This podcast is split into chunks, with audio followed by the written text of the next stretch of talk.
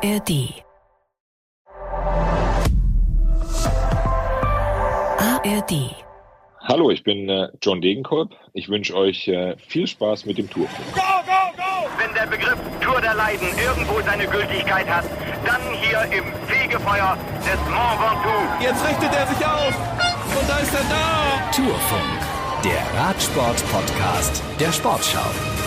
Er ist der letzte Aktive der Fab Four des modernen deutschen Radsports. Er hat Mailand Sanremo und Paris-Roubaix gewonnen, Etappen beim Giro, der Tour und der Vuelta und noch vieles mehr. Und er hat selber vor einigen Jahren mal in einer Kolumne geschrieben, Sendezeiten und Zeitungsartikel sind in aller Regel viel zu kurz, um einen so komplexen Sport wie unseren zu erklären. Jetzt haben wir zumindest ein bisschen Zeit. Willkommen im Tourfunk, Jan Degenkolb. hallo, schönen guten Tag, hallo. Ihr hört diesen Podcast in der ARD Audiothek und ich bin Moritz Kassadet. Grüße aus dem Heimstudio in Bremen und ich vermute, ich sende Grüße nach Belgien, ne? oder wo sind Sie gerade? Ja, genau. Ich bin äh, gerade ähm, äh, im Herzen äh, vom, vom Radsport, kann man äh, sozusagen sagen, im äh, ja, mitten in Flandern. Ähm, äh, dort haben wir ein Hotel, wo wir praktisch zwischen den ganzen Rennen, die ja alle zwei, drei Tage finden ja hier ähm, Klassiker statt und ähm, dort äh, haben wir praktisch unsere, unsere Teambasis hier ähm, für, für die Zeit der Klassiker ja. aufgeschlagen. Und ich habe mitgelitten am Wochenende Gent-Wevelgem am Sonntag. Also da habe ich schon beim Zugucken gefroren. Wie war es für Sie auf dem Rad? Ja, es war ähm, auf jeden Fall äh, herausfordernd, ähm, kann man so sagen. Ähm, äh, wenn man wenn man schon äh, ja beim beim Umziehen aus dem im Bus äh, dann aus dem Fenster schaut und da halt schon es schüttet und irgendwie die Temperaturen einstellig sind, dann äh, weiß man eigentlich schon, okay, was auf einen zukommt. Es stehen äh, 260 Kilometer auf dem Plan. Ähm, und der, die Wettervorhersage war ja auch von Anfang an so, dass äh, sich daran nicht viel ändern wird äh, bis äh, zum Nachmittag. Deswegen äh, ja, waren, waren stark, starke Nerven gefragt, äh, ähm, um die Konzentration auch zu behalten und ähm, dort dann auch nicht, äh, auch die Motivation zu behalten. Ne? Nicht mhm. dann irgendwie, ähm, äh, wenn man, wenn man dann halt irgendwie wirklich äh, den, den Fokus verliert, dann äh, kann man im Endeffekt auch direkt schon eigentlich aussteigen ähm, und äh, braucht das brauchst gar nicht erst probieren, weil äh, ja an so einem an so einem Rennen muss man halt einfach irgendwie sich auf die, auf die Zähne beißen und, durch, und durchkommen. So. Ja. Ja, wie leicht oder wie schwer fällt Ihnen das dann bei solchen Witterungsverhältnissen wirklich die Konzentration hochzuhalten? Ich meine, Sie haben ja auch, ich sage jetzt mal, auch die glückliche Fügung, dass Sie vorne mit noch dabei waren. Also es ging ja auch um was für Sie noch ähm, und war nicht weiter hinten, wo man auch das Gefühl haben könnte, okay, ist eigentlich egal, was ich jetzt hier mache. Also Sie waren ja bis zum Ende vorne mit dabei, aber wie, wie haben Sie es geschafft, die Konzentration da hochzuhalten? Ja, komischerweise komme ich äh, mit solchen äh, Situationen eigentlich immer ganz gut zurecht und äh, mir liegt äh, das, äh, diese, diese schweren Wetterbedingungen, die liegen mir eigentlich immer, die spielen mir immer ganz, ganz gut in die Karten, weil eben auch äh, man, man weiß, okay, wenn an so einem Tag ähm, die Hälfte vom Feld äh, die, die haben einfach mit diesen Bedingungen halt so krass zu kämpfen, dass sie eigentlich gar nicht bei der Sache sind. Ähm, äh, und ähm, das äh, allein das ist halt einfach schon verschafft einem natürlich einen, einen großen Vorteil, dass man halt ja, ähm, wenn man wenn man konzentriert hat, einfach äh, sein Ding durchzieht, äh, dann ähm, mit dabei sein kann. Und ähm, ja, ich war angenehm überrascht, äh, dass ich äh, dass ich so lange dabei bleiben konnte und am Ende ja auch ja eine, eine, eine reelle Chance auf den Top Ten hatte und äh, sogar ja wir sind um Platz drei praktisch, mhm. äh, unsere Gruppe ist um Platz drei gefahren und äh, klar, dann am Ende haben noch ein paar Jungs attackiert. Und den Sprint habe ich dann auch äh, ordentlich versemmelt, äh, um das äh, mal klar zu sagen. Und äh, dann am Ende ist ein zwölfter Platz rausgekommen, mit dem ich aber trotzdem noch äh, ja, zufrieden sein kann. Definitiv. Ja, ich habe auch den Eindruck, dass Sie ganz gut in Form sind. Ne? Also Sie haben vergangenes Jahr äh, sind Sie die Tour und die Vuelta gefahren und haben danach gesagt, das würde Ihnen mit Blick auf die neue Saison gut tun. Hängt das damit zusammen? Ja, ich denke schon, dass es auf jeden Fall auch äh, ähm, nochmal ein guter Schritt war, ähm, ähm, dort halt nochmal die, die Belastung auch zu suchen ne, mit, der, mit den zwei, drei Wochen Rundfahrten. Und ähm, ich äh, kann mich im Moment nicht beklagen, auch wenn es natürlich äh, ja, nach vorne hin und was, was so, so die ganzen Top-Platzierungen, die Top-Ergebnisse angeht, äh, ist es, ist es wahnsinnig schwer, dort wirklich äh, ja, mit den, mit den allerbesten sich äh, auch dann auf Augenhöhe irgendwie zu messen. Ja, wenn man jetzt die letzten äh, Klassiker anguckt oder E3-Preis, was ja von der Topografie und von der Fahrweise sehr vergleichbar mit der Flandern-Rundfahrt ist, zum Beispiel dort, dort sind halt mit Tadej Pogacar, mit äh, Wout van Aert und Mathieu van der Poel, das sind halt ja drei Außerirdische mehr oder weniger unterwegs, die, die halt einfach äh, eigentlich ihr, ja, ihre eigene Rennkategorie haben, mehr ja. oder weniger, muss man schon. Also wenn, wenn die, wenn die annähernd auch das wieder abrufen können, was sie letzten Freitag abgerufen haben und nächsten Sonntag, dann äh, ja, wird es schwer, dass, dass auch irgendeiner dort äh, in, in das Podium mit eingreifen kann. Dann werden die äh, in der Flandern-Rundfahrt wahrscheinlich auch vorne sein. Remco Evenepoel ist auch noch so einer, den man dazuzählen kann. Der bereitet sich nur auf den Giro vor, hat ja gerade Katalonien-Rundfahrt gef gefahren, ist Zweiter geworden hinter Roglic. Das sind ja schon, Sie sagen außerirdische, also schon Erscheinungen im Radsport. Ähm, auf der einen Seite macht das natürlich wahnsinnig Spaß, die fahren zu sehen. Das ist immer spektakulär. Ist es aber auf der anderen Seite auch ein bisschen gefährlich für den Radsport, weil eben immer die gleichen gewinnen? Boah, ich, ich glaube, es ist, es tut dem Radsport aktuell sehr gut, dass äh, halt einfach äh, auch ein relativ großer Wechsel einfach da ist. So, ich meine, äh, wir, wir, wir sehen ja, dass äh, ähm, Mathieu van der Poel jetzt äh, letztes Jahr zum Beispiel oder sag ich mal vom vom Giro an letzten Jahres äh, eigentlich äh, große Schwierigkeiten hatte, auch äh, auf einem auf einem hohen Niveau zu performen. Zu dieser Zeit war es dann war es dann Wout van Aert, der halt einfach äh, komplett überzeugt hat äh, mit der Tour de France, äh, dort äh, halt einfach mehrere Etappen gewonnen hat, das grüne Trikot gewonnen hat äh, mit äh, ähm, mit unglaublichem Abstand zum zweiten. Ähm, Jetzt äh, war es dann so, dass die Cross-Saison ja war und äh, dass dort äh, dann halt dieses Dreiergespann mit Pitcock, mit äh, Wout van Aert, mit Mathieu van der Poel dort halt einfach eine, eine, sich eine, eine krasse Show geliefert haben. Am Ende war es äh, Mathieu van der Poel, der die Weltmeisterschaft äh, dann ja, gewinnen konnte gegen Wout van Aert im Sprint, hat ihn, hat ihn dort äh, geschlagen.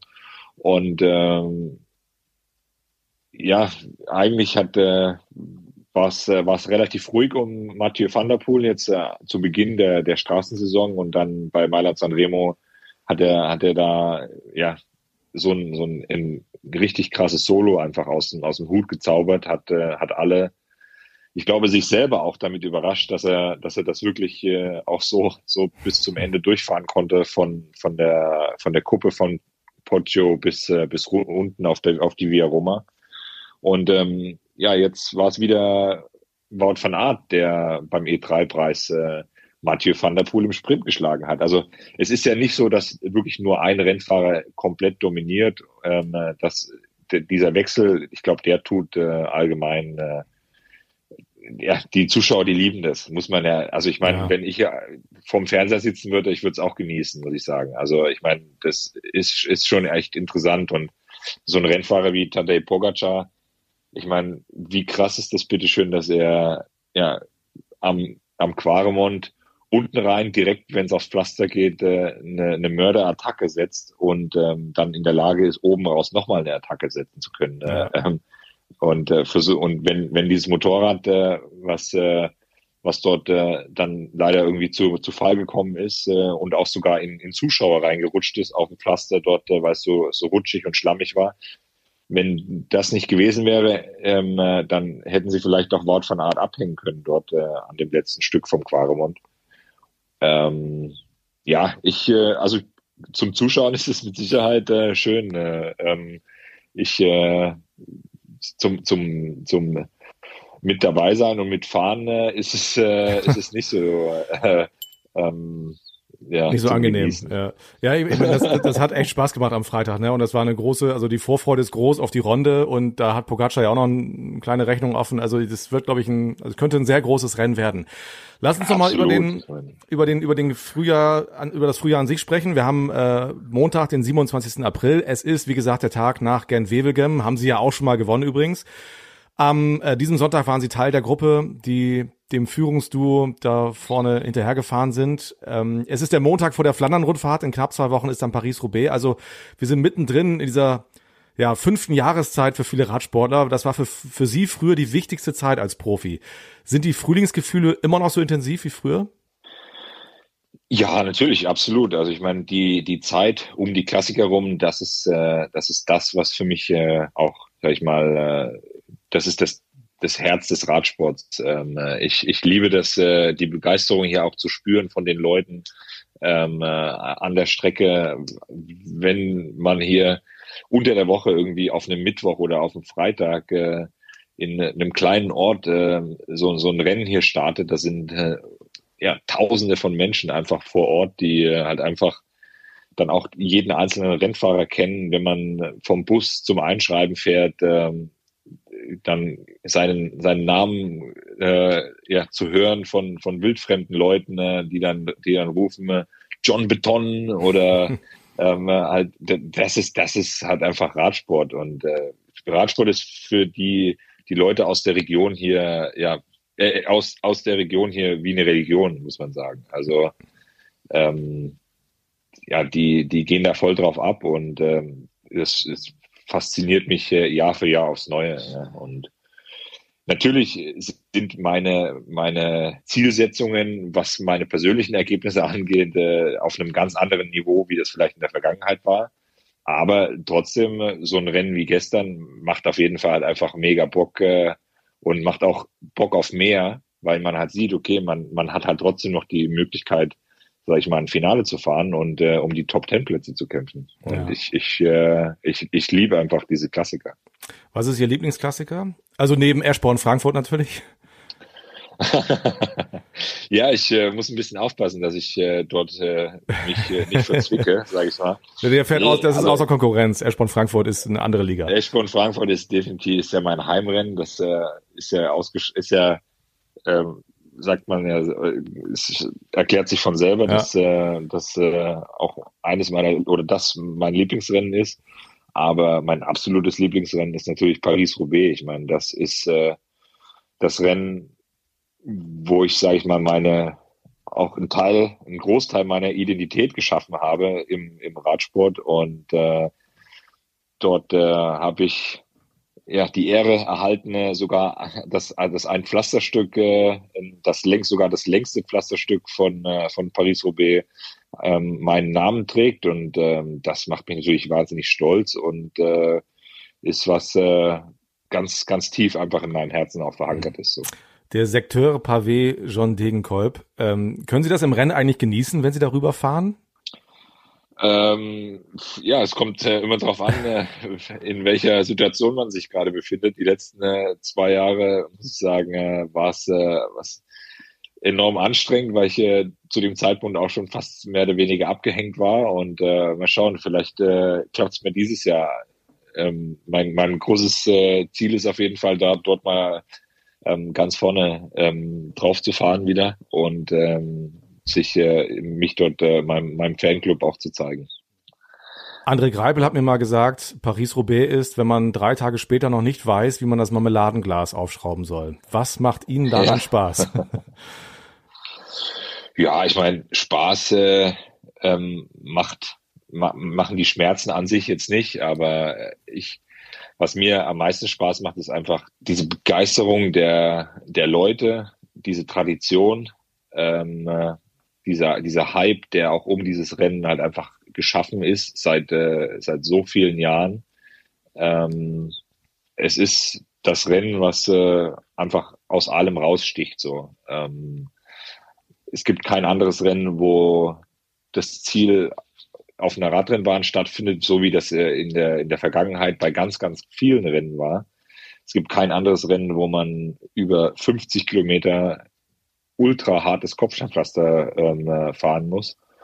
Und ähm, ja, es ist, äh, das ist einfach der Klassiker schlechthin. Also wie die Franzosen so schön sagen, La Reine de Classique, also die, mhm. die Königin äh, der, der Klassiker. Wissen Sie noch, was Sie gedacht haben, als Sie das erste Mal in den Wald von Arnberg gefahren sind? Das weiß ich noch ziemlich genau, ja. Das war ähm, 2011, weil ich hab, äh, ich bin viele Jahre auch in meiner Nachwuchszeit äh, die Flandern-Rundfahrt gefahren und mhm. äh, hab, äh, war mit, sag ich mal, den Strecken und den Abschnitten, den, den Hellingen und den auch den Kopfsteinpflaster-Abschnitten in, in Flandern schon sehr ähm, äh, familiär, sage ich mal. Ähm, also wusste, wusste im Endeffekt, äh, was in den, in den flämischen Klassikern auf mich zukommt, als ich dann im ersten Jahr Profi war. Hatte aber persönlich bis auf ähm, ja, Paris-Roubaix im Fernsehen zu verfolgen, noch keine direkten, also ich war da noch nie vor Ort und habe auch noch nie äh, dort Strecken ähm, besichtigt vorher. Und dann hatten wir unsere Streckenbesichtigung äh, am, am Donnerstag vor Roubaix und sind an dem Pflasterstück äh, vor dem Wald von Arenberg gestartet mit unserem Training und mit unserem Recon, wo wir, wo wir quasi die, äh, ja, den Parcours nochmal versuchen zu verinnerlichen und abfahren. Gerade eben für die jungen Rennfahrer ist es halt enorm wichtig. Und ich war ja da dort dann quasi erstes Jahr und das erste Mal dann vor Ort.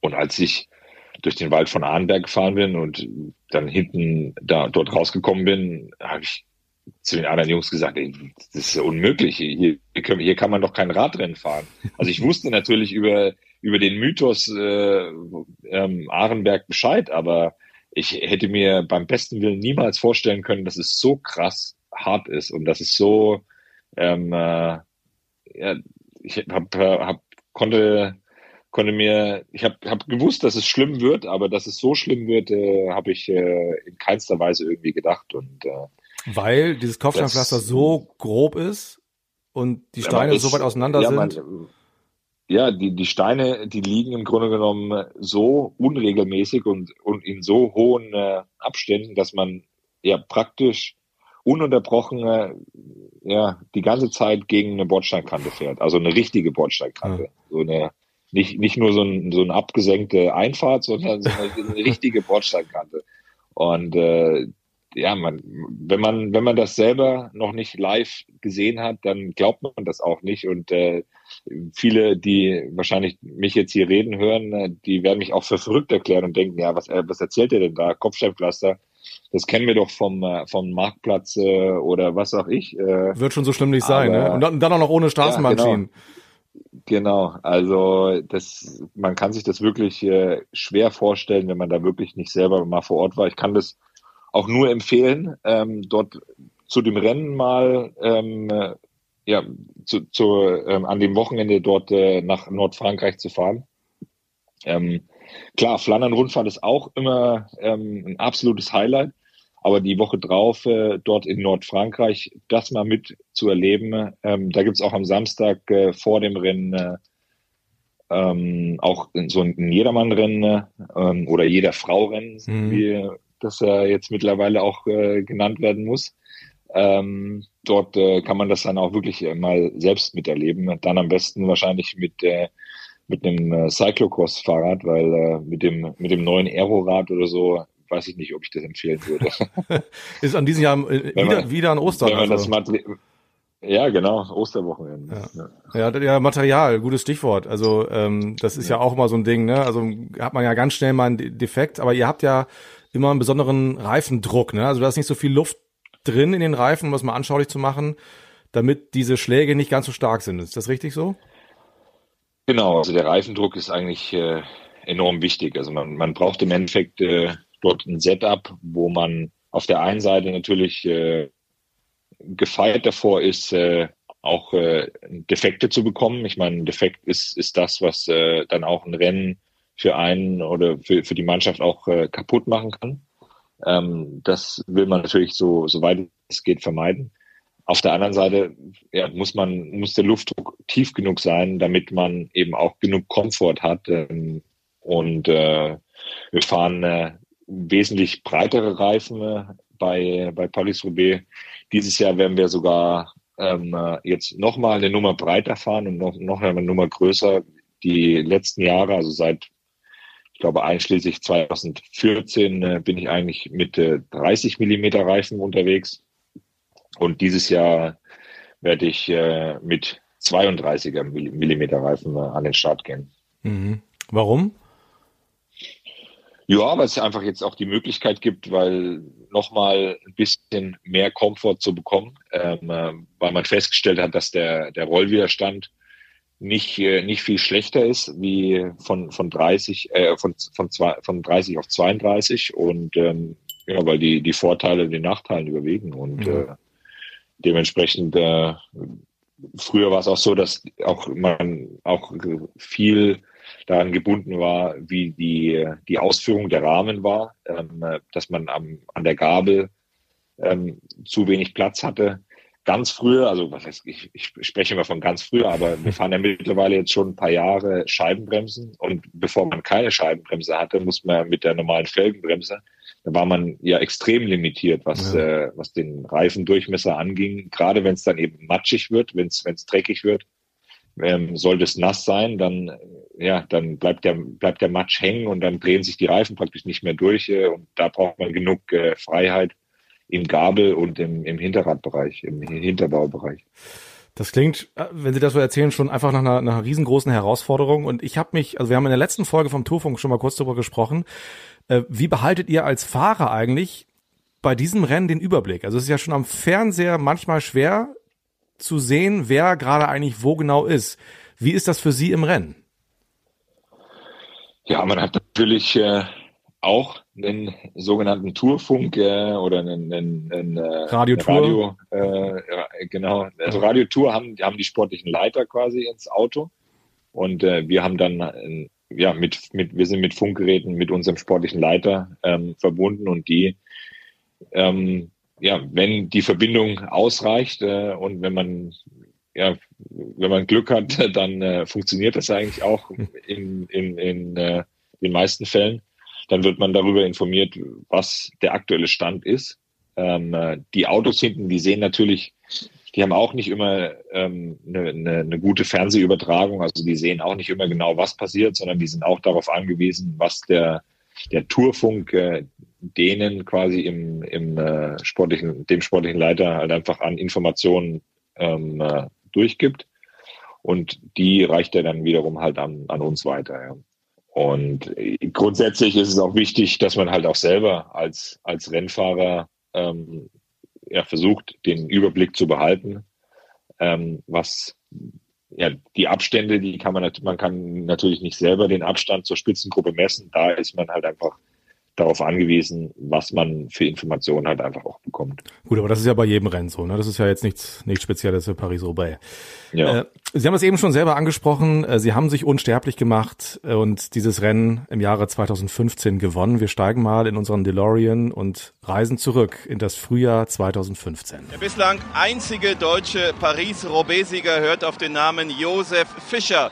Der Oberpfälzer gewann 1896 also vor 119 Jahren. Kann John Degenkolb hier in den nächsten anderthalb Minuten zweiter deutscher Paris-Roubaix-Sieger werden? Die Chancen des Frankfurters stehen gut. Er gehört zu einer Siebener Gruppe. Er war zusammen mit zwei Belgiern, Greg von Avermaet und Yves Lampert, lange Zeit jetzt unterwegs in den letzten Minuten. Aber die Belgier wollten keinerlei Führungsarbeit verrichten und Degenkolb allein konnte es nicht richten. Und so fuhren vier andere noch auf. Jetzt kommen sie hier ins Velodrom. Jetzt sind es noch 600 Meter bis zum Ziel. Anderthalb Runden. John Degenkolb an der dritten Stelle. Vorn die beiden Fahrer aus der ITIX-Mannschaft. Die werden natürlich zusammenarbeiten. Da zieht Yves Lampert, ein erst 24-Jähriger, den Sprint an für Stjanik Stüber aus Tschechien, der tschechische Meister, ein Cross-Spezialist. Aber Degenkolb hat eine gute Position, nämlich die dritte. An seinem Hinterrad vielleicht der mit Degenkolb beste Sprinter hier in diesem Feld, nämlich Greg van Avermaet, der Belgier. Der hat äh, vorige Woche den dritten Platz geschafft bei der Flandern-Rundfahrt. Jetzt kommt Lars Bohm, der Niederländer. Immer noch dritte Position für John Degenkolb. Jetzt sind sie auf der Gegenseite. Dann sind es noch 200 Meter. Dann kommt John Degenkolb an die zweite Stelle. Hat das Hinterrad von Stüber. Das ist bestimmt nicht schlecht. Van Avermaet ist ein bisschen eingebaut. Jetzt greift John Degenkolb in der Kurve an. Jetzt sind es noch 150 Meter. Jetzt kommt er in der führenden Position auf die Zielgerade. Und jetzt fährt er die letzten Meter hinunter. John Degenkolb führt. Und das ist der große historische Moment. John Degenkolb gewinnt Paris-Roubaix. Das ist der große Moment für die deutsche Mannschaft Giant Alpecin. Das ist eine sicherlich für den deutschen Radsport ganz, ganz besondere Stunde. Das hat er ganz souverän gemacht. Hat am Ende einen Vorsprung von zwei Metern auf die nächsten. Ich gebe zu, ich habe gar nicht mehr geschaut, wer als nächstes über den Zielstrich gefahren ist. Nach seinem Sieg bei Mailand Sanremo gewinnt John Degenkolb auch das nächste große Monument, diesen nächsten Klassiker, ist die Nummer eins der Klassikerfahrer und es sind so viele Superlative zu nennen. Aber das sicherlich bemerkenswerteste ist, dass Paris-Roubaix nach 119 Jahren wieder einen deutschen Sieger gefunden hat. Mit John Degenkolb, den gebürtigen Thüringern zwischen in Frankfurt zu Hause, bekommt die Glückwünsche und das anerkennende Abklatschen der Konkurrenz. Und man muss es so deutlich sagen, er hat es ganz allein sich auch verdient, denn er ist alleine zu dieser Spitzengruppe wieder hingefahren. Andere wurden chauffiert und er gewinnt dann den Sprint. Ich glaube vor Greg von Avermaet und vor Steniek Stüber. Aber was für uns zählt, ist der Sieg dieser deutschen Mannschaft Giant und der Sieg von John Degenkolb hier auf dem historischen Velodrom von Roubaix. Ja, das war unser Radioreporter Holger Gerske. Hatten Sie das vorher schon mal gehört? Nee, nee, muss ich sagen. Äh, ähm, das, ich habe natürlich ähm, die äh, die Fernsehaufzeichnungen so, dass äh, und die Kommentatoren auch schon gesehen und gehört, aber das war jetzt auch ähm, äh, echt cool, also beeindruckend, äh, sowas äh, dann mal so zu hören. Welche Bilder kommen Ihnen da in den Kopf? Ja, es äh, ist relativ einfach, das dann auch wieder so abzurufen. So man äh, es ist zwar mittlerweile schon, schon wirklich lange her, ähm, wenn man so in der, in der Zeitschiene von, von einem Profi-Radsportler spricht, ähm, aber ja, trotzdem, wenn man sich an den Tag erinnert, kommt es, äh, kommt es alles relativ äh, auch schnell wieder hoch. Ähm, äh, das sind Momente, die Erinnerungen, die fürs Leben auch bleiben. Ne? Ähm, der Moment, dort über die Linie zu fahren, halt einfach äh, ja, ich habe die, die, die Hände mehr oder weniger über vor den, vor den Augen oder vor, vor den, auf dem Helm zusammengeschlagen und konnte eigentlich das selber in dem Moment nicht fassen und habe halt einfach, bin mit Gänsehaut, äh, man sieht auch auf den Bildern, äh, dass ich mit damals mit Gänsehaut äh, über die Ziellinie gefahren bin. Ähm, habe das, äh, den Moment und die, äh, ja, diesen, diesen Augenblick äh, dann auch nochmal diese Ehrenrunde mehr oder weniger auf der, auf dem, im Velodrom nochmal weiterzufahren. Das habe ich so, äh, ja, ja, in vollen Zügen genossen. Dann äh, in die Arme meiner Familie halt einfach äh, zu fallen. Dort, äh, ja, mein, mein Sohn, der zu dem Zeitpunkt irgendwie, ich glaube, vier Monate alt war, das war das allererste Rennen, wo er live mit, äh, mit dabei war. Dort dann, ja, den den, den kleinen, mein, meine, mein, mein, mein Sohn und meine Frau halt einfach in den Arm zu nehmen, das sind, äh, das sind Momente, die, die ich niemals vergessen werde. Ja, Bei der Siegerehrung zum Beispiel auch äh, meine Teamkollegen, die dann auch die Siegerehrung ähm, mitverfolgt haben, was im Radsport eigentlich total unüblich ist. Und ich dann halt gesagt habe, er kommt hoch auf die Bühne hier. Und äh, wir haben dann oben mit der Trophäe, mit dem Pflasterstein äh, und, äh, und den ganzen Teamkollegen halt einfach äh, Bilder gemacht und ähm, uns dort, äh, sage ich mal, für immer verewigt. So, ja. ja. Und der Pflasterstein ist jetzt bei Ihnen äh, im Vorgarten oder im Kinderzimmer oder wo steht er jetzt? Der Pflasterstein äh, hat äh, einen speziellen Platz. Also ich habe auch das Rad von damals, mit dem ich äh, Paris-Roubaix gewonnen habe, aufgehoben und ähm, das beides äh, hat, äh, hat einen Ehrenplatz bei uns im Haus, ja, ja. definitiv. Es war ja eh ein unglaubliches Jahr. Mailand Sanremo klang eben auch schon an in der Reportage. Haben sie auch gewonnen, ein paar Wochen vorher. Also 2015 war super. Und ich habe aus dem Jahr noch was gefunden. Da bin ich mal sehr gespannt, äh, was Sie mir dazu sagen können. Go, go, go!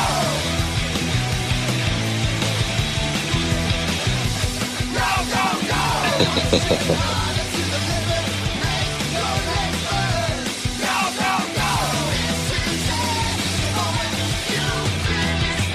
Das waren die All Giants featuring John Degenkolb. Was ist das denn, bitteschön? ja, das war, das war ein Song, den, äh, der dann auch in diesem Jahr dann irgendwie, glaube ich, produziert wurde. Es war, dieses Go, Go, Go ist äh, aus einer der ersten äh, Onboard-Kameras aufgenommen worden, äh, die, äh, die wir im Rennen äh, benutzt haben. Mhm. Ähm, äh, das war, glaube ich, bei einer Etappe bei der Kalifornien-Rundfahrt. Da waren wir als Mannschaft, haben, haben wir so ein, wie so ein Pilotprojekt äh, quasi gehabt, dass wir so GoPros äh, am, am Lenker und am, am Sattel ähm, äh, befestigt haben um dort eben auch mal auch den, den Zuschauern und den, den, auch für uns selber zum Lernen war das, war das super, um dort einen Einblick halt zu haben, wie, ja, wie man so, ein, so einen Sprintzug auch auf, aufbaut und wie man zusammenarbeitet. Und dieses Go, Go, Go, das war eben auch das Kommando dann äh, von, von mir als Sprinter, mein, ja, an, an meine Teamkollegen, äh, die vor mir gefahren sind und eben das, äh, das klassische Leadout gefahren sind. Und ähm, das, fanden dann äh, so ein paar Jungs äh, mega cool, dann da einen Song draus zu machen und äh, das ist dann daraus entstanden. Ja. ja, ich glaube, die Charts hat das nicht geschafft, aber äh, klingt auf jeden Fall ganz gut. Ist, ist das auch die Musik, die Sie selber hören so oder ist also ist ja schon sehr geht ja schon gut ab? Ja, nee, also ich, ich bin äh, bin sehr offen für also ich, ich höre wirklich äh, ja alle alle Genres äh, ja, querbeet, muss man sagen. Also angefangen von, von ja, Rammstein bis Metallica oder eben auch äh, ja, Soul oder Jazz, äh, je nach, je nach äh, ja, Einsch ähm, äh, je nach Laune. Mut äh, ja. ähm, und Laune, genau. Ja. Also und, und Podcasts, hören Sie Podcasts?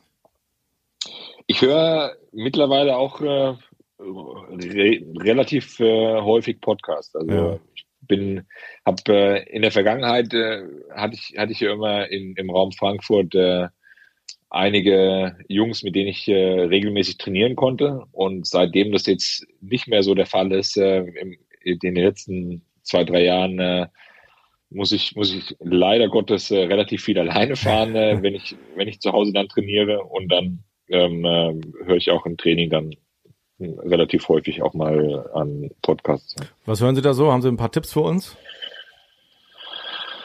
Ähm, was ich äh, gerne höre, ich weiß nicht, macht, macht, kann, man, kann man in einem Podcast Werbung führen? In ja, Podcast das ist natürlich erlaubt. Ja.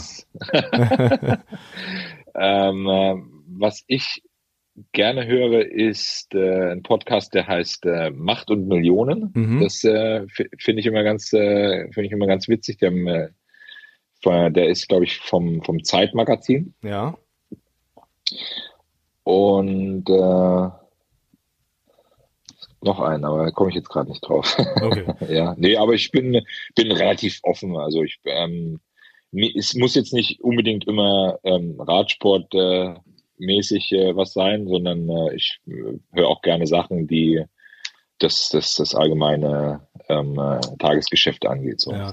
Aber das ist Macht und Millionen ist ja so ein, so ein Wirtschaftspodcast, ne? So ist das, ist das genau, so, ja. da haben Sie Interesse ja. offenbar dran an dem Thema. Ja, das ist ja, ist ja so ein, so ein, so ein ähm, äh, auch ein Wirtschaftspodcast, aber eher ähm, für Sachen so, so ähm, äh, was, was Kriminalität angeht, also mhm. was auch Leute, wie, wie dreist auch manchmal Leute sind und äh, was, was für Dinge da auch äh, versucht, äh, versucht durchzuziehen. Und äh, das ist schon auch beeindruckend. Das äh, ja, ist einfach eine gute Ablenkung, auch während dem Training dann, äh, ja. Was, was auch was ist, was ich äh, relativ regelmäßig auch, äh, wo ich mich reinhöre, ist äh, der Podcast äh, von Eintracht Frankfurt. Dort äh, sage ich mal, die gab es ja die letzten Jahre auch viel zu berichten ne? mhm. und ähm, dort äh, bin ich auch äh, ja begeisterter Zuhörer und ähm, freue mich immer, wenn es äh, wenn es dort Neuigkeiten gibt. Auch aktuell jetzt äh, ja sind die sind die Zeiten ja jetzt nicht ganz so rosig, ähm, aber ich glaube die Wolken, ähm, die dort gerade über zumindest über ja, dem Waldstadion äh, hängen, die werden auch wieder verziehen und äh, kommt auch wieder, kommen auch wieder bessere Zeiten. Ja, also sag mal so, also aus Sicht eines Bremers muss ich sagen, ist das schon Jammern auf sehr hohem Niveau. Aber ja, äh, ich weiß, ich weiß, ja. Aber man, man ist halt jetzt auch durch die letzten äh, zwei Jahre enorm verwöhnt geworden. Und ähm, da ähm, äh, ja, muss man, muss man sich auch selber an die eigene Nase fassen, ne? dass man, dass man dort auch äh, nicht zu viel einfach äh, ähm, von, von den Jungs äh, oder vom, von dem Club äh, auch erwartet. Ne? Ja. Und ich habe auch noch einen Podcast-Tipp für alle, die sich für Sport interessieren, aber auch für True Crime Stories. Es gibt einen ganz neuen Podcast in der ARD Audiothek, der heißt Dr. Red Bull. Eine Frau liegt tot in der Wiese. Ein Mann in Unterhose steht daneben. Es ist ihr Lebensgefährte, Dr. Red Bull, ein Sportarzt mit einer dunklen Vergangenheit. Er ist kurz zuvor mit seinem Auto in die Wiese gefahren, genauso wie ein Taxifahrer. Die große Frage ist, wer hat die Frau Silvia überfahren? Der Podcast Dr. Red Bull geht dieser Frage nach und erzählt gleichzeitig eine Sportgeschichte. Denn der Lebensgefährte der Getöteten ist Sportmediziner, einer der erfolgreichsten und gleichzeitig umstrittensten überhaupt. Er heißt Bernd Pansold. In der DDR hat er geholfen, Kinder und Frauen zu doben, wird dafür später verurteilt. Aber er schafft es trotzdem zum Chefmediziner des Megakonzerns Red Bull und betreut Sportstars wie Formel 1 Weltmeister Sebastian Vettel. Der Podcast heißt Dr. Red Bull und alle Folgen gibt es jetzt schon in der ARD Audiothek.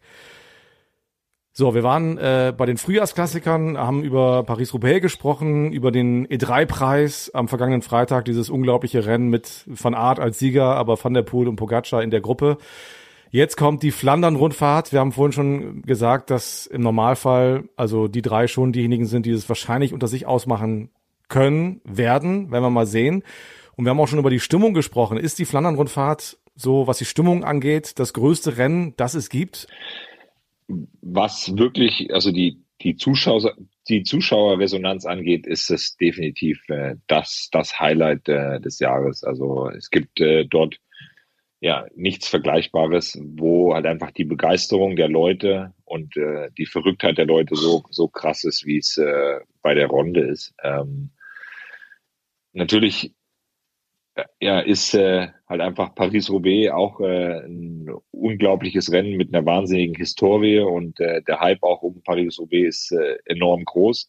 Aber ja, am Ende ist, ist die, die Stimmung äh, an der Strecke, die, äh, die ist äh, um, um Weiten natürlich besser bei der Runde, weil halt einfach dort, äh, sage ich mal, ja, das klingt jetzt erstmal vielleicht negativ, aber ähm, Flanders Classics, also der Veranstalter von, äh, von der Flandern-Rundfahrt oder auch vielen anderen Rennen, die haben das natürlich auch äh, bis, bis aufs, äh, aufs Letzte zelebrieren das natürlich, das auch zu kommerzialisieren. Und äh, nicht, nicht äh, umsonst äh, hat sich die Runde, die ja normalerweise ja in, äh, in, in Brügge gestartet ist und ähm, in, äh, ich glaube, ganz früher war es in Merelbeke zu Ende oder Nienhofe. Ähm, und man ist praktisch jeden Berg einmal gefahren und äh, ja, mittlerweile fahren wir ja mehrere Runden halt eben auch über, der, über die Kombination Quaremont und Paterberg. Und das gibt natürlich auch die Möglichkeit, das den, den Fans und den Zuschauern dann noch einfacher zu machen, dann äh, mehrmals die Rennfahrer zu sehen. Und äh, weil man halt, selbst wenn man am selben Ort stehen bleibt und dort äh, dann mit seinen, mit seinen Kumpels halt irgendwie Party macht, kann man halt die Rennfahrer schon zweimal sehen. Und die meisten, äh, ähm, äh, die springen dann trotzdem noch von, äh, von einer Stelle von der Strecke zur anderen und gehen dann wieder zurück. Und dann, äh, es gibt, glaube ich, viele, die mindestens an drei, vier Stellen dann einfach das Rennen verfolgen. Und ähm, das ist halt einfach auch die Begeisterung, die die Leute dann mitbringen, ist, äh, ist unvergleichbar. Ja, es ist, ich freue mich sehr auf Sonntag. Ähm, John, Sie waren früher im Frühjahr ein Siegerfahrer. Zeiten sind, wie Sie selber sagen, schon echt lange her. Heute haben Sie eine andere Rolle im Team und ich habe in unserem äh, großen ARD-Archiv einen Ton von Ihnen gefunden und ich bin mal gespannt, ob Sie raushören können, von wann der ist. Ich denke, dass ich nicht in der Position eines Kapitäns bin, sondern dass ich eher hier ein Helfer sein werde. Und dem werde ich mich auch vollkommen unterordnen und da werde ich alles in die Mannschaft setzen. Könnte auch vergangene Woche gewesen sein, ne?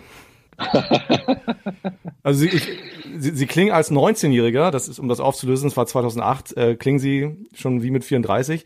Das war vor dem U23 WM-Rennen in Italien dass sie dann damals ah, okay. äh, auf Platz drei beendet haben. Also da haben sie Bronze gewonnen. Man muss ja dann quasi unter den, an, unter den Teamkollegen ausmachen, wer dann quasi äh, die besten Beine hat und für wen gefahren wird. Und das war dann in, in dem Fall ich. Und ich bin wirklich total überwältigt. Also ich finde gar nicht die richtigen Worte dazu.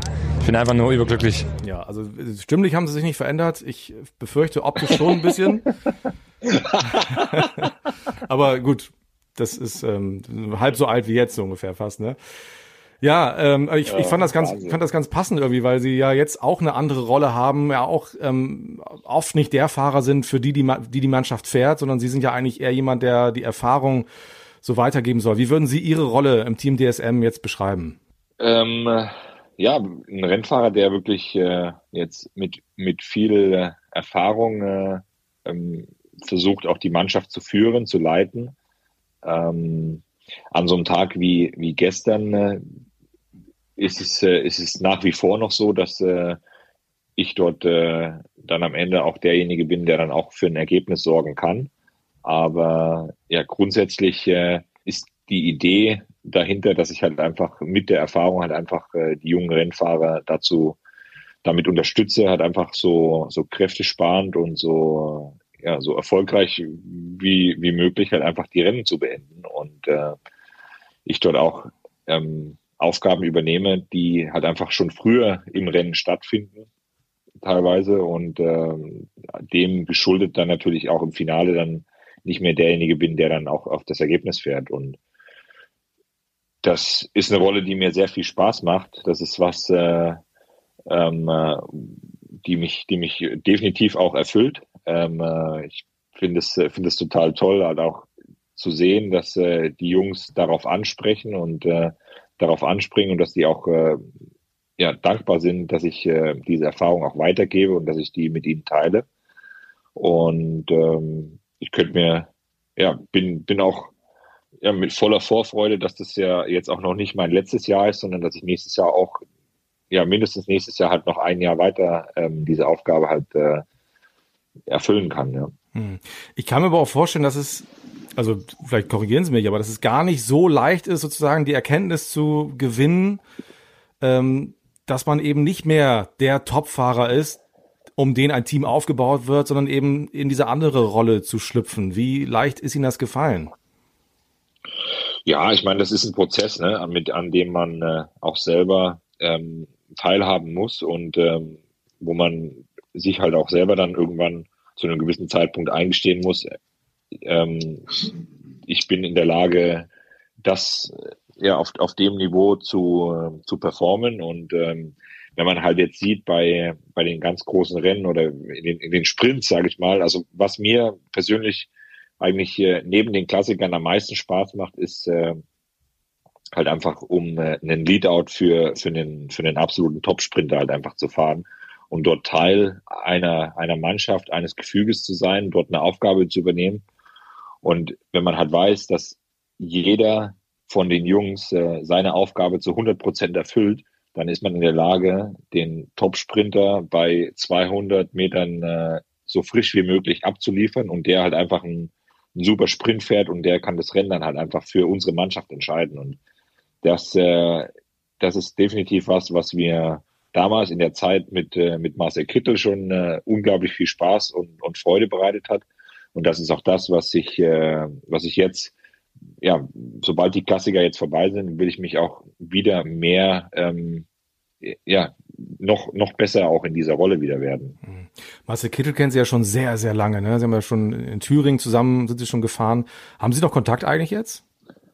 Ja, wir haben nicht jetzt regelmäßig so, dass wir jetzt irgendwie alle ein, zwei Wochen irgendwie telefonieren, sondern aber wir, ja, er ist beschäftigt, ich bin beschäftigt, äh, aber wir schreiben uns ab und zu mal, ähm, auch wenn es nur mal irgendwie eine kleine WhatsApp ist oder so, ähm, äh, ähm, äh, texten wir schon ab und zu noch mal hin und her und äh, ist äh, definitiv äh, ja ein guter Kumpel. Ja, Sie sind zusammen groß geworden, das kann man glaube ich sagen im Radsport. Wie ist das eigentlich? Wie fing das bei Ihnen an mit dem Radfahren? Mein Vater ähm, war in der damaligen DDR ja auch äh, Radsportler im Nachwuchsbereich mhm. bei äh, der SG Wismut Gera. Und ähm, ist, wir sind dann, äh, ich bin ja dann noch in Gera geboren, also im, äh, im Januar 89, als äh, ja, die Mauer ja noch da war und dann im, im November sind, ist, ist, äh, sind die Grenzen praktisch geöffnet worden und ab 92 ähm, hat sich mein, äh, da war ich dann drei Jahre alt, äh, hat sich mein Papa ähm, dazu entschieden, im, äh, in Mittelfranken in der Nähe von äh, zwischen Nürnberg und Ingolstadt ähm, ähm, zu arbeiten. Und ähm, als er dann seine Maurerausbildung dort beendet hatte, haben wir, sind wir als gesamte Familie nach Bayern gezogen, also nach, äh, nach Mittelfranken. Und als er dann dort nach wie vor, obwohl er eigentlich mit dem Radsport jetzt nicht mehr so viel zu tun hatte, ähm, im, in dem Heimatverein äh, dort aus der Region beim RC Germania Weißenburg dann auch, äh, sage ich mal, mit mit äh, ja mit den ganzen Vereinskollegen dann RTFs und und Rad gefahren ist, ähm, bin ich dann auch zwangsläufig äh, irgendwie von dieser Begeisterung angesteckt worden und dann hat er mich gefragt irgendwann, als ich äh, neun Jahre alt war, ob ich nicht mal äh, auch ein kleines Radrennen fahren möchte und dann äh, habe ich ohne Training und ohne gezielte Vorbereitung oder irgendwas äh, dieses, dieses Radrennweg gewonnen. Und äh, da war dann bei mir natürlich auch dann direkt die Begeisterung geweckt. Ähm, und dann hat sich, hat sich das äh, ja in, in, in sehr kleinen Schritten äh, das über die Jahre entwickelt. Und ähm, dann war ich äh, ich glaube, meine erste Lizenz habe ich dann irgendwie zwei Jahre später erst gelöst und äh, bin dann Lizenzrennen gefahren und habe aber auch noch nicht regelmäßig trainiert. Und ab, ab der Klasse U13, ab zweites Jahr U13 äh, habe ich dann angefangen, regelmäßiges Training zu machen, was dann zwangsläufig irgendwann dazu geführt hat, dass das mit dem Fußball, weil ich habe auch im Verein Fußball gespielt beim SC Ettenstadt und äh, war, war dort war dort mehr oder weniger immer nur derjenige, der hinten äh, als, als Libero vors Tor gestellt wurde, weil ich nicht so richtig konnte. und, da muss man noch nicht so viel äh, laufen. Der ne? Libero war immer so ja. relativ entspannt. Ja, und ähm, ja, dann war es äh, zwangsläufig so, dass ich dann äh, den, den Fußball aufgeben musste, weil ich, äh, weil das nicht mehr zu vereinbaren war, dass man halt, äh, weil die beim Fußball die haben halt auch gesagt, ja, spielen kannst du nur, wenn du beim Training da bist. Aber ich war, wollte halt eigentlich Radfahren, habe äh, dann beim Rad trainiert und konnte beim Fußballtraining nicht mit dabei sein. Und dann, äh, so bin ich dann Schritt für Schritt halt einfach, äh, ich glaube 2001 bin ich äh, in München, musste ich, äh, musste ich schmunzeln, weil da ja auch äh, war ja unter anderem auch jetzt die deutsche Crossmeisterschaft im Olympiapark mhm. in München, äh, bin ich bayerischer Meister geworden, 2001, äh, bayerischer Straßenmeister. Das war mein, mein erster, mein erster, sag ich mal, Erfolg äh, auf Lizenzebene, ja. ja. Ja, hat sich, glaube ich, gelohnt. Also beim, Schon ein paar Jährchen her jetzt. Ja, ich muss gerade über, genau, ist lange her.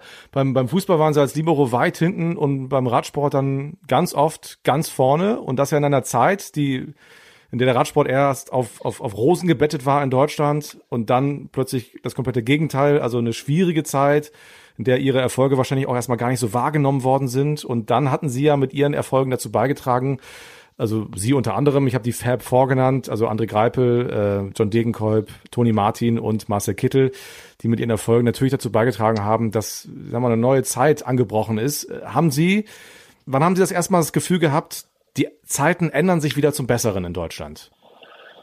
Boah, das war, ja, ich glaube, würde ein, es ist schwierig, dort äh, einen Moment irgendwie auszumachen, aber ich glaube, dass äh, die Anfangsjahre war das, war es schon extrem, dass wir, ähm, wir haben relativ schnell, relativ viel Erfolg gehabt. Also sowohl Marcel, der ja auch 2011, wir sind zusammen Profi geworden und äh, ich glaube, ich habe in meiner ersten Profisaison äh, sechs Siege eingefahren und ich glaube, Marcel irgendwie acht Siege.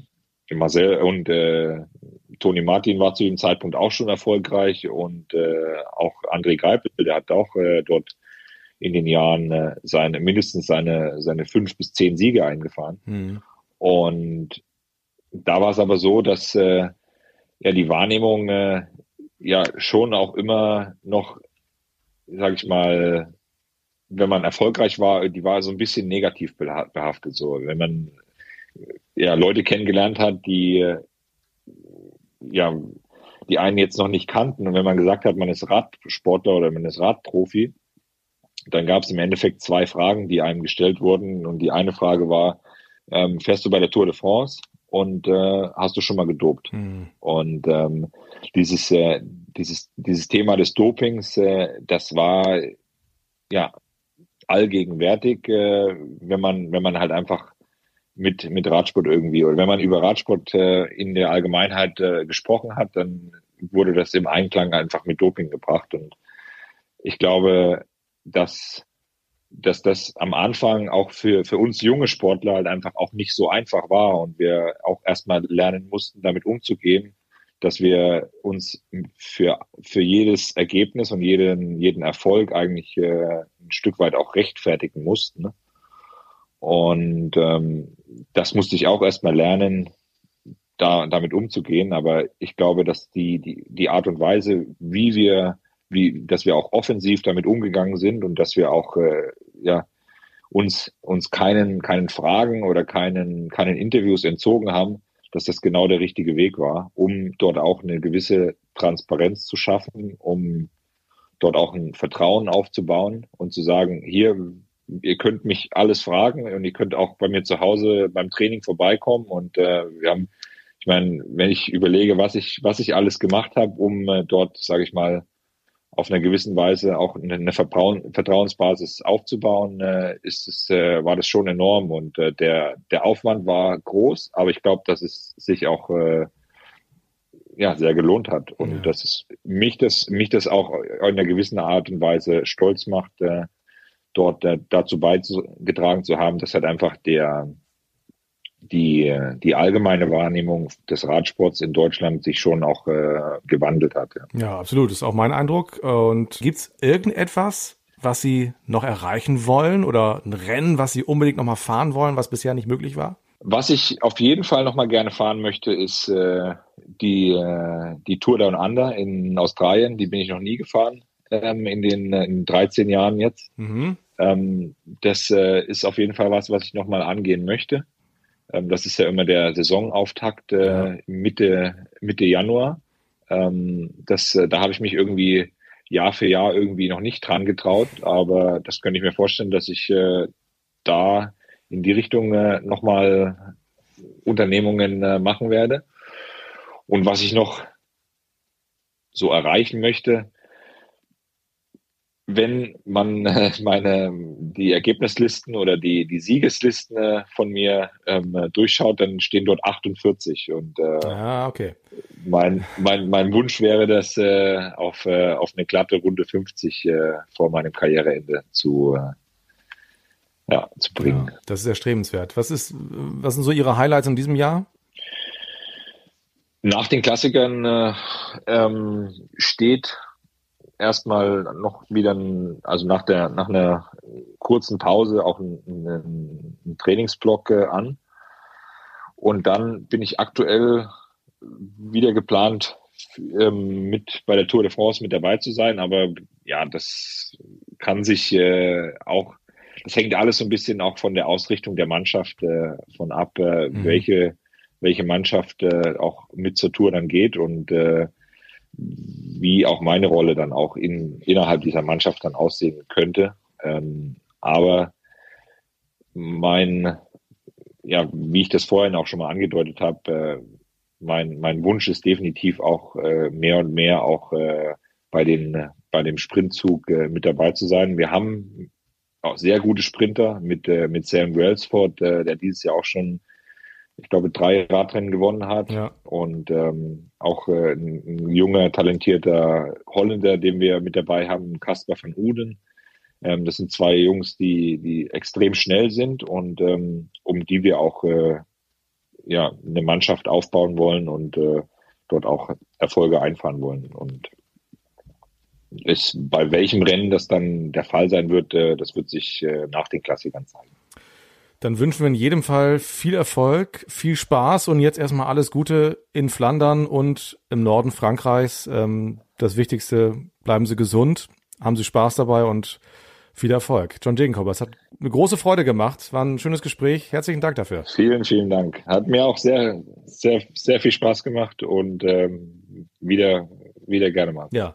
Also, alles Gute. Danke. Danke. Und wir hören uns wieder hier im Tourfunk in zwei Wochen nach Paris-Roubaix. Plaudern wir wieder ein bisschen auf diesem Kanal. Ich hoffe, ihr bleibt uns treu. Bewertet uns gerne, abonniert uns gerne, empfehlt uns weiter und schreibt uns auch gerne Mails an tourfunk.sportschau.de. Tschüss. Ciao, ciao. Wenn der Begriff Tour der Leiden irgendwo seine Gültigkeit hat, dann hier im Fegefeuer des Mont Ventoux. Jetzt richtet er sich auf. Und da ist er da. Tourfunk, der Radsport-Podcast der Sportschau.